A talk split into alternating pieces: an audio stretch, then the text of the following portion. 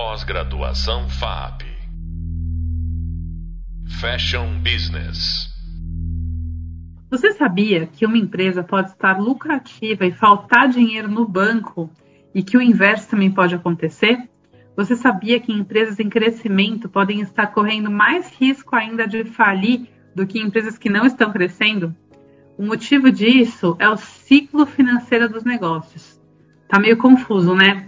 Vai ficar mais claro depois desse podcast. Olá, eu sou Marília Carvalhinha, coordenadora e professora dessa pós-graduação e eu já fui empresária de uma indústria de moda, então eu conheço esse assunto na pele. E eu trouxe aqui hoje para falar com a gente alguém que também conhece esse drama na pele, que é o Guilherme Stan, sócio do Ateliê de Calças. O Gui já esteve com a gente em outro podcast dessa, desse curso, dessa disciplina, né? E ele vai dividir um pouquinho desse tema tão sensível com vocês.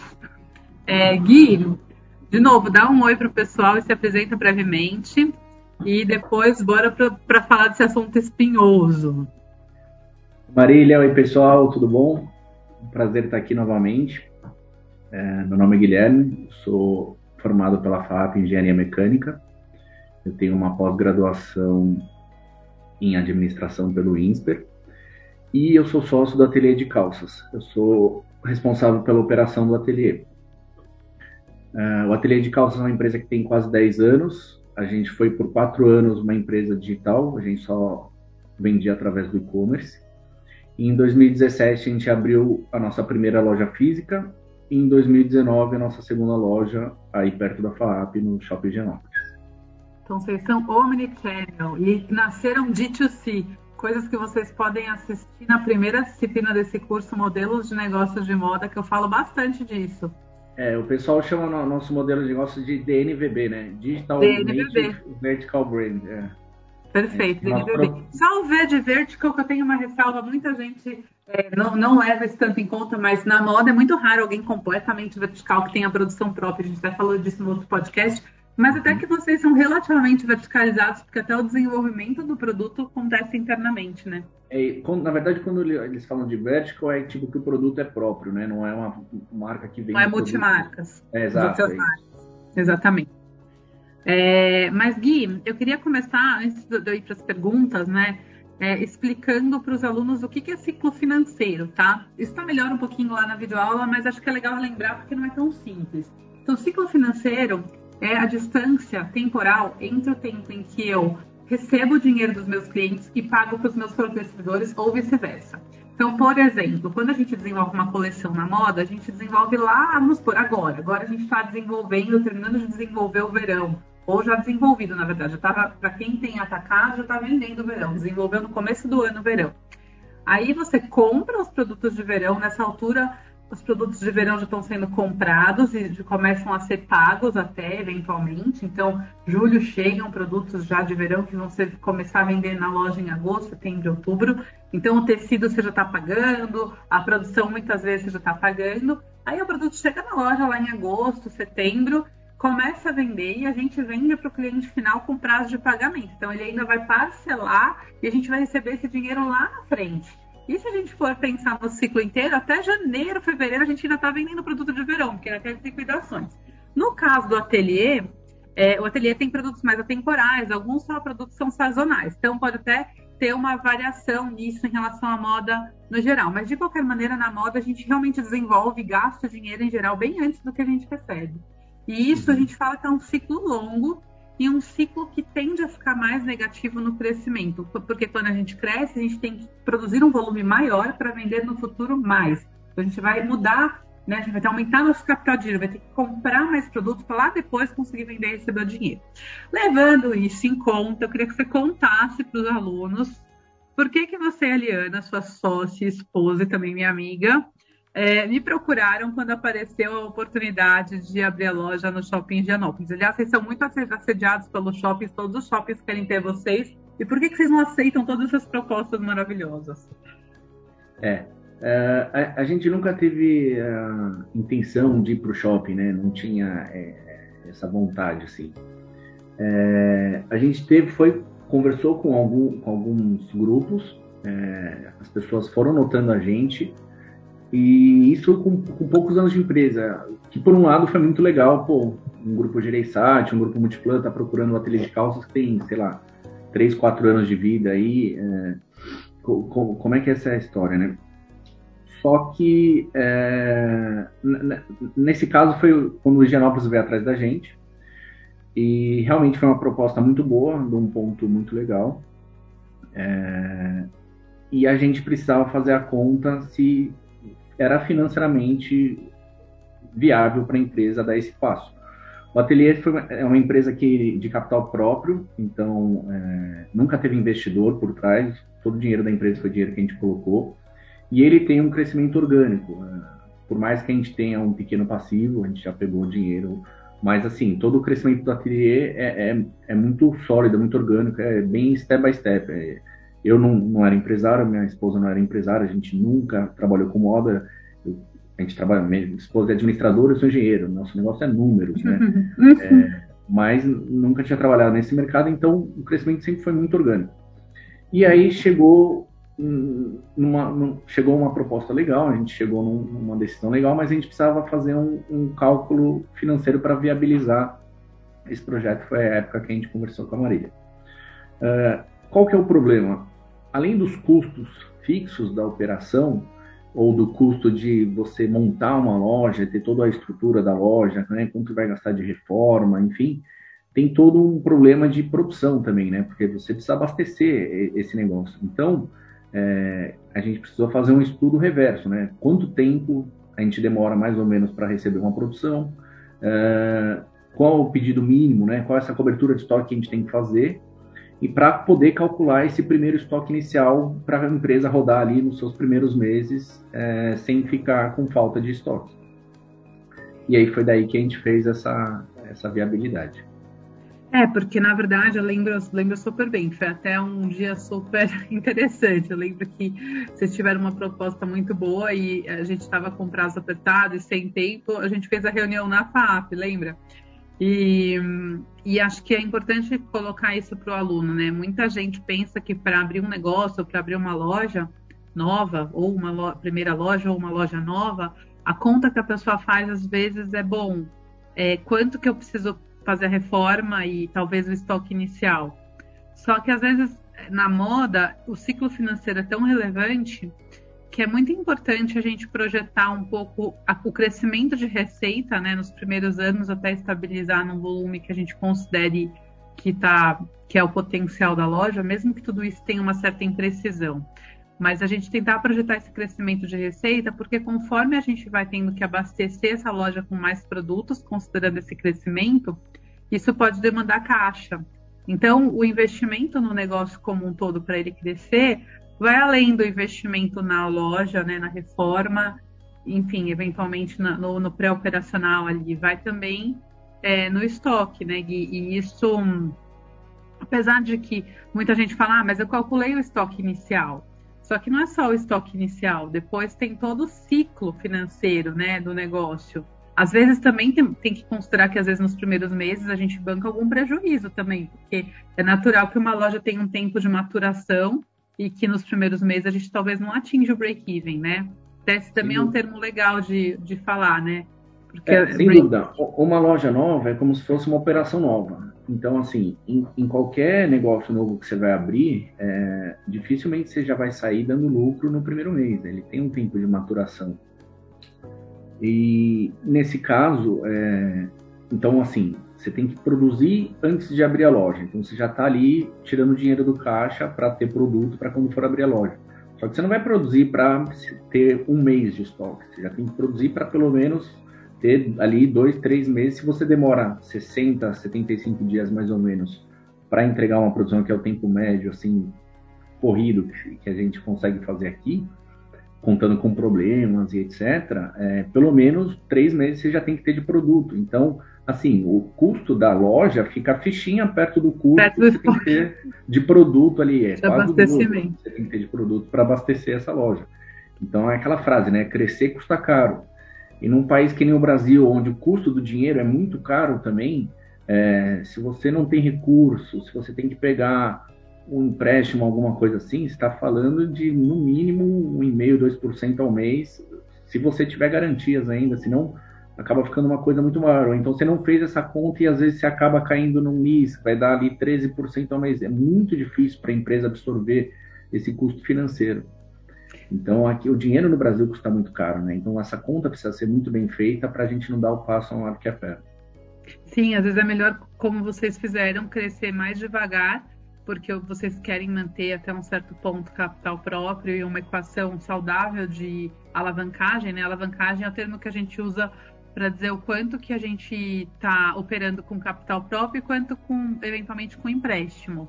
Uhum. E, e, muita gente pensa que empréstimo é sempre ruim, né, Gui? É um olhar errado, porque o empréstimo nada mais é do que usar uma possibilidade que é oferecida pelo mercado para você colocar o dinheiro no seu negócio e buscar um rendimento ainda maior do que os juros desse empréstimo.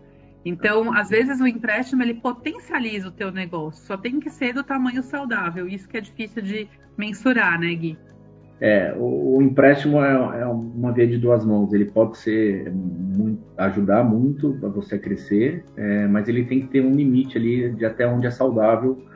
É, por mais você vai pegar um empréstimo, você vai parcelar, você tem que ver se a empresa depois vai dar conta de absorver essa parcela no, no, mês ali no seu faturamento. Tá? E se os juros estão juros que você consegue recuperar ele e até ganhar mais com a rentabilidade do seu negócio, né? Sem dúvida. É, é, esse foi um dos, dos, fatores que a gente até hoje ainda não entrou no atacado. É, a gente costuma trabalhar com a margem um pouquinho abaixo do mercado. Então, por exemplo, uhum. hoje em dia o ateliê tem produtos que são feitos na mesma fábrica, usando o mesmo tecido de algumas marcas de luxo nacional. Uhum. E o nosso preço chega a ser a 20%, 35% abaixo. É, uhum. Para um atacado, a gente precisa trabalhar ali numa margem de pelo menos 4, 4,5 para conseguir estar no atacado. É, e é uma mesma coisa, produto que você produz antes para entregar lá na frente para o cara também te pagar lá no futuro parcelado. Então também vai fazendo buracos aí na, né, nesse no fluxo de caixa. É legal que você é... tomou num outro ponto, que, Gui, desculpa te interromper, mas também acho que é outra coisa que faz efeito no fluxo de caixa, que é a questão da margem, né? Ou do markup, vou usar o termo mais comum do mercado. É, o markup, ele. Quando, o markup significa né, o quantas vezes o seu preço é maior do que o seu custo. Ou seja, vamos supor que uma calça custe 100 reais, se o ateliê vender por 300, o markup foi 3. Se vender por 400, o markup foi 4.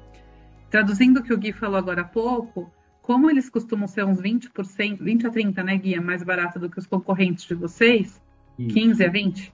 de, de 20% a 35%. Só que tem um X, né? Depois você ainda vai entrar nisso que eu sei. Tem um markup que você põe na peça e depois tem um markup real, depois de desconto. Isso, depois da promoção, da liquidação. Sem Exato. revelar o markup de vocês, naturalmente, se o, se o, se o ateliê tem um, um preço 20% a 30%, 35% menor do que os concorrentes, e o custo não for menor, porque o, ateliê, o ateliê tem, tem, qualidade excelente, então provavelmente não consegue ter um custo tão melhor, ele tem um markup menor. Então, uhum. na prática, ele tem que ser muito mais eficiente operacionalmente para conseguir entregar essa proposta de valor tendo lucro. Só que uhum. uma consequência indireta disso, mesmo que ele consiga, do ponto de vista econômico, ter lucro com isso, quando markup, quanto menor o markup, mais o ciclo financeiro faz seu efeito na empresa, né? Porque como a parcela que a gente põe na frente de dinheiro tem a ver com o custo, quanto mais o custo representar em relação ao preço, mais, essa, menor é essa diferença para sobrar para eu conseguir bancar o meu crescimento. Então, é, isso é uma consequência indireta de uma estratégia de precificação, né, Gui? E que o ateliê uh, resolveu pagar esse preço. Por isso também é crescimento orgânico e os cuidados todos do ateliê porque está dentro, embutido na oferta de valor do ateliê, esse produto super premium, com uma qualidade, um serviço que não é que eu estou fazendo propaganda, tá, gente? Eu estou falando a real, assim, a proposta de valor, tô, tô, é nominal isso, né? É, e que fazendo isso, é, ele tá, tá conseguindo ali um cliente, está buscando ali um cliente, o cliente percebe isso, porque quem vai na loja ateliê vai ver que ele faz ajuste lá na costureira dele, troca o cos inteiro para ajustar uma cintura, faz a barra tirando os É um negócio que é raro uma empresa fazer sem cobrar. E tudo isso custa, tem um custo e tem um impacto no resultado. Então é uma opção, assim, se você quer fazer isso, você tem que saber as consequências para o teu negócio. E, e, se você souber isso, não tem problema nenhum, né, Gui? A questão é uma escolha, né? É, tem ah, algumas, por exemplo, vou, vou, dar um exemplo aqui. É, você tem um custo de marketing, você tem um custo de administrativo, você tem algum, alguns custos fixos dentro da empresa. Quando você tem mais lojas ou quando você vende mais produtos, isso se dilui e aí Sim. você consegue trabalhar melhor a margem. Do mesmo Sim. jeito, é, você tem que olhar para o seu negócio e ver mais ou menos a quantidade que você consegue trabalhar ali. Por exemplo, se eu vendesse uma quantidade 10 vezes maior do que eu vendo hoje, eu conseguiria trabalhar com uma margem menor, porque no fim das contas é, o volume era maior, vai sobrar mais dinheiro na mesa. É, então acho que tem muito isso também, né? Até onde a margem varia muito também em cima da quantidade é. que você consegue operar, porque se você não vende uma quantidade absurda, você precisa ter uma margem melhor, senão você não vai conseguir dar lucro no fim do dia, né? Mas tem também a ver com o modelo de negócio. Então, empresas mais premium tendem a ter gastos com marketing, com serviços, com loja, que são mais altos. Então, o markup também, mesmo para dar resultado econômico. Quando eu falo diferença de resultado econômico e caixa, gente, está bem explicado também na videoaula, mas o resultado econômico é o lucro dos produtos vendidos naquele mês. E não necessariamente quer dizer que o dinheiro sobrou, não. Porque é tal história. Eu posso ter lucro, mas se eu estou colocando dinheiro em estoque e não está vendendo, ou se eu estou pondo dinheiro antes, depois sai depois. Então, eu repito isso porque é sempre uma confusão que é feita. Então, assim, mesmo do ponto de vista econômico, nas empresas de mais, de mais serviço premium, mais próximos do luxo ali, elas tendem a precisar de um markup maior porque tem muito do valor percebido no cliente que está nos benefícios intangíveis, não só nos tangíveis, né, Gui? É, eu, eu vou dar uma fugidinha um pouco do assunto, é, mas assim, qualquer pessoa que quer ter uma empresa, seja de moda, seja de qualquer coisa, ela precisa é, saber analisar os resultados da empresa. Não tem jeito, você vai ter que mexer com o número.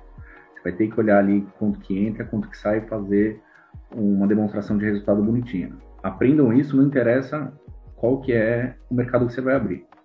É, porque muitas vezes a gente acha que a gente trabalha com moda, a gente não vai precisar ver isso, né? Que a gente vai lá ficar criando e vai vender. Precisa mais ainda. Ou negocinho é. difícil.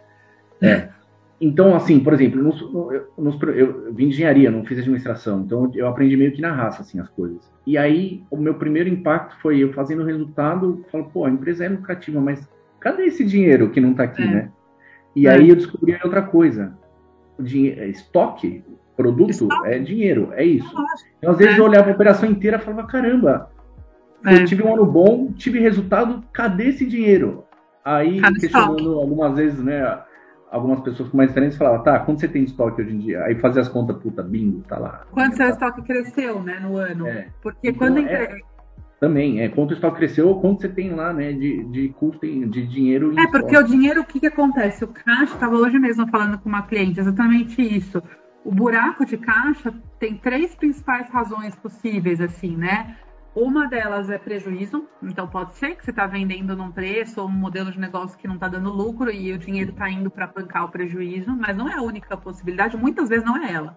A outra pode ser no estoque, no sentido saudável e não saudável da coisa.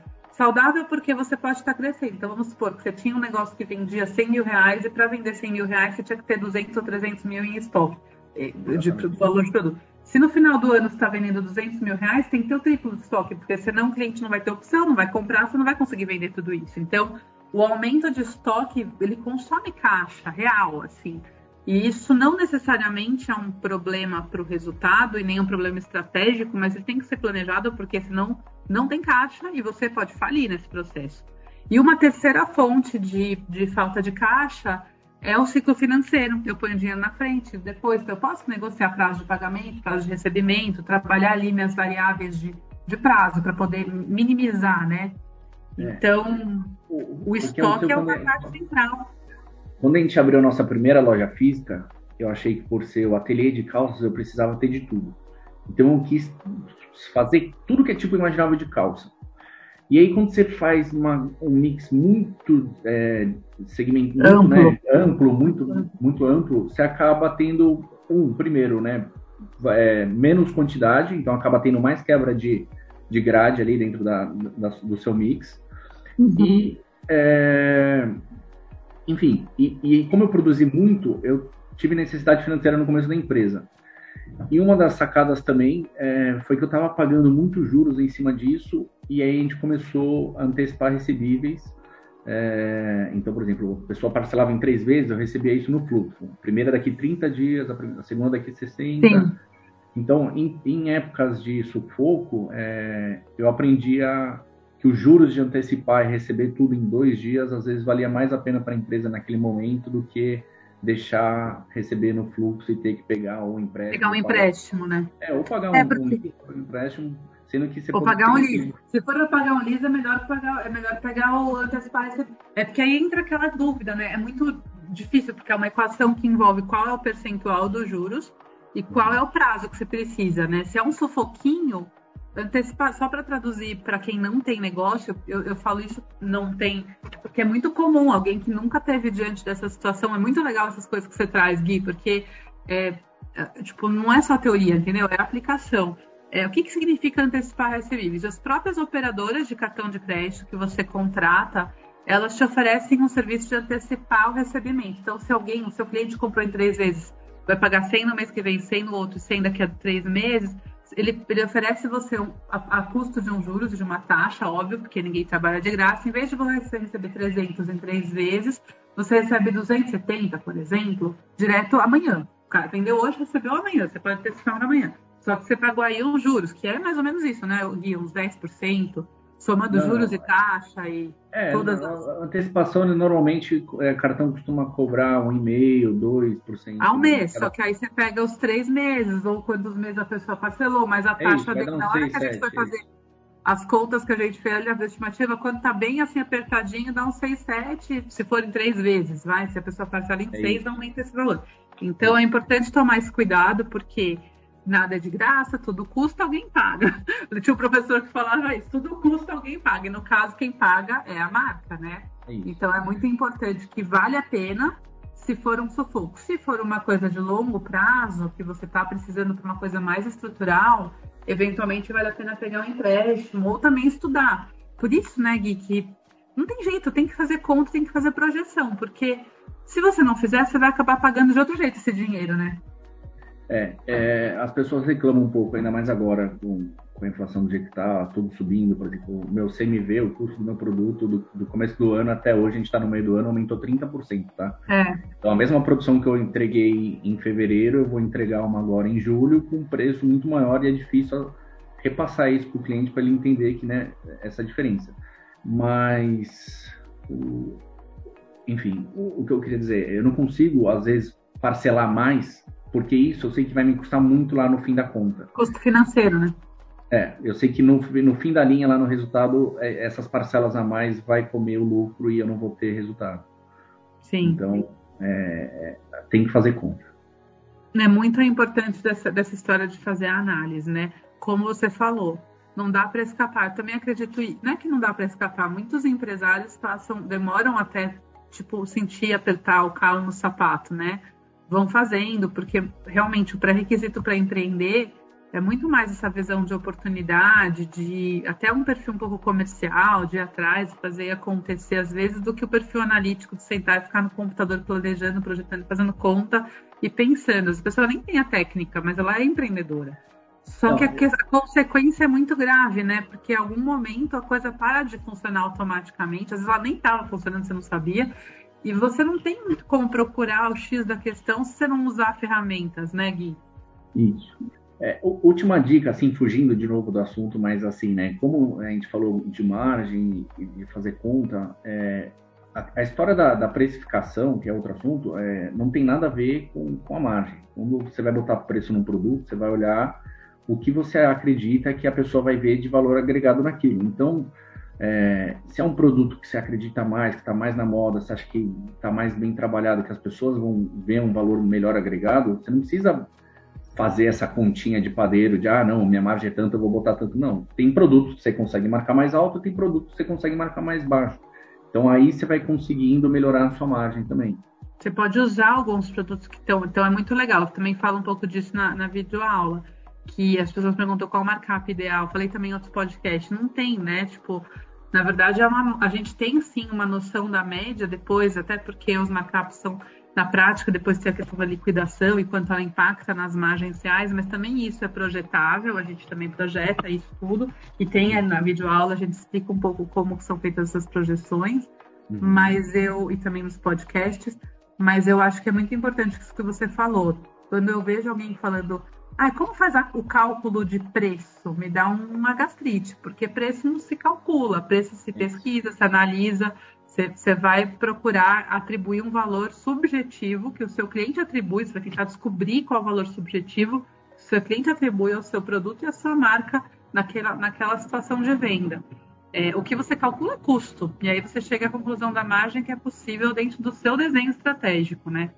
Então, não é, ninguém empurra a goela abaixo o lucro para o cliente. O cliente não vai falar, tô louco para pagar teu lucro. Ele quer pagar o que ele acha que vale o teu produto. E, e, quem não, não, não se liga nisso na partida descobre a duras penas realizando o negócio, né, Gui? Muito boa sua dica final. Isso aí. Gui, muito obrigada novamente por mais uma participação, pelo teu tempo, pelas suas contribuições. Acho que a gente já fecha então com chave de ouro é, os podcasts dessa disciplina, falando de assuntos muito relevantes e com uma perspectiva bem realista aí da tua experiência. E eu queria lembrar aos alunos que também devem se aprofundar nos temas né, desse podcast, dessa videoaula, através do e-book, do Hub Leitura, e colocar em prática através dos exercícios do Hub Prática. Tá bom? Obrigadão, Gui. Espero te encontrar Imagina, em breve. Agradeço, obrigado. Aprendi muito com você já, Marília. eu que agradeço pela sua contribuição. Um beijo. Tchau, tchau. Tchau, tchau. Um beijo. Pós-graduação FAP Fashion Business.